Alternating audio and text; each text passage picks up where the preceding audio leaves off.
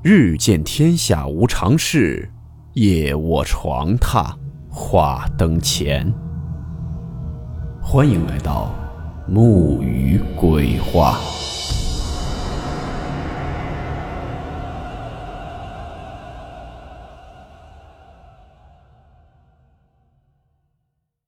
大家好，我是木鱼。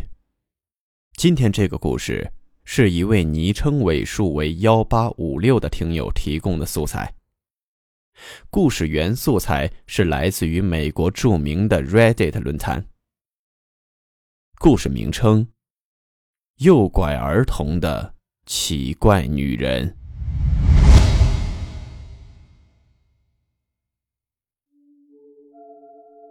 No Sleep 是美国著名 Reddit 论坛其中的一个讨论区。这个讨论区主要也是分享一些惊悚的原创故事，并且其中故事绝大多数为撰文者的亲身经历，就类似于我们木鱼鬼话里面后面备注着听友分享的那些故事。今天我们所讲述的这个故事，是里面的一个网友讲述的他朋友在当救生员时遇到的一些诡异经历。今天我们先选择其中一件给大家整理出来讲一讲。如果大家喜欢听，未来我再把它里面其他的故事整理出来分享给大家。下面我会以这位网友的角度给大家讲述这个故事。我的这个朋友是一位救生员，他所执勤的那片水域位于美国北部。是当地最受欢迎的湖区之一，在那里，常会有些喝醉酒的、干蠢事儿的、屡劝不听的，甚至精神不稳定的游客。偶尔，他也会碰上一些难以说明的怪事儿。这些怪事儿始终困扰着他，找不出合理的解释。他们的救生工作不止救援一些溺水的、受伤的人员。由于那附近环绕着一座面积广大的国家公园，时不时的还会经常有人走失。每当有人走失时，想找回他们，其实既耗时又危险。今天所讲述的这件事儿，就是一次儿童走失的搜救行动。这件事儿发生在今年的夏天，他们所负责的这片水域晚上会定时关闭。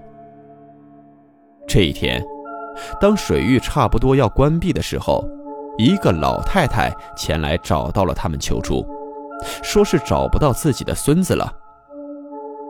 这老太太看起来有些神志不清，也可能是因为焦急的缘故。我朋友和他的同事们只能不断的问问题，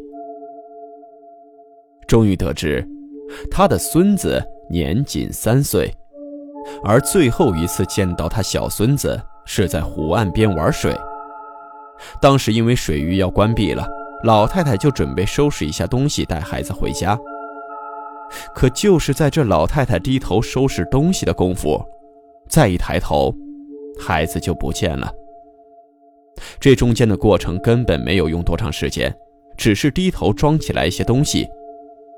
当时那老太太一直在说，那孩子是突然不见的，人不可能凭空消失，所以我朋友和他的同事们就认为是老太太不注意的时候，孩子跑丢了。根据标准作业守则，救生员立刻净空水域，出发寻找那个孩子。他们展开了地毯式的搜索，从浅水区搜寻到深水区。又再往更深更远的地方找去，结果一无所获。他们用无线电通知了国家公园的搜救队，请对方也帮忙留意山林区有没有迷路的孩子。大概过了半个小时左右，救生员才接到通报，说山林搜救队在公园小径上发现了一个与描述相似的男孩子。我朋友他们就带着老太太去见那孩子。到了那里，发现孩子就如那老太太所说的那样，穿着一条蓝色的小泳裤，但他的防水鞋不见了，并且身上还缠着许多的水草，而且手臂上有一道长长的刮伤。这里疑点开始出现：这孩子才三岁，从他失踪的地点到被找到的地方，距离大约有四五公里远。如果没有人绑架他，绝无可能独自移动到那么远的距离。而这小男孩的年纪太小，无法详细的描述所遭遇的经历。但他一再重复着说，是一个笑容很开的女人把他带到了国家公园。通过孩子简单的描述，基本了解到，那女人穿着一件长洋装，答应他到那里会给他巧克力。他并不认得那个女人。不过，当他要模仿那女人笑容时，却发出了一个类似猫咪生气或恐惧时的嘶声。那一刻，我朋友无法确定那孩子是不是想象过头了。更诡异的是，那孩子后来模仿起来那女人走路的姿态。奇怪的是，他是用一个非常缓慢的速度。倒退着行走的，这孩子所描述和模仿出来的种种行为举止，根本不像是一个正常人的表现。而且，这孩子为什么浑身会缠满了水草？要知道，孩子消失的时候是在那水域边缘玩耍，那里是没有水草的，只有在深水区或者更远的水域才会有那么多的水草。而且发现孩子的地方是在那国家公园的一个小径上，并不在水里或者水域周边，身上的水草就更不该有。而且那孩子口中所说的女子，为什么把孩子带到了这里就不见了？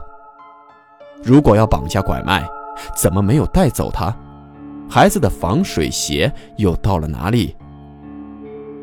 并且听国家公园发现孩子的那批搜救人员描述，当时发现孩子的时候，这孩子只是一个人在这条小径上站着，一动不动地站着。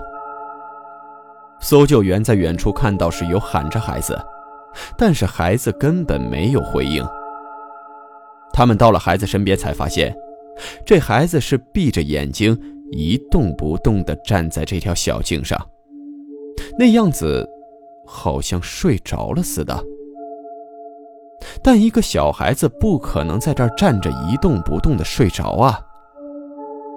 总之，种种疑团最后也并没有得到一个合理的解释。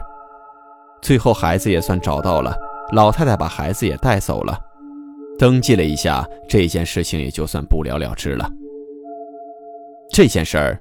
也只是他做救生员的职业生涯中遇到的其中一件古怪的事情，还有一些事，未来我也会整理出来分享给大家。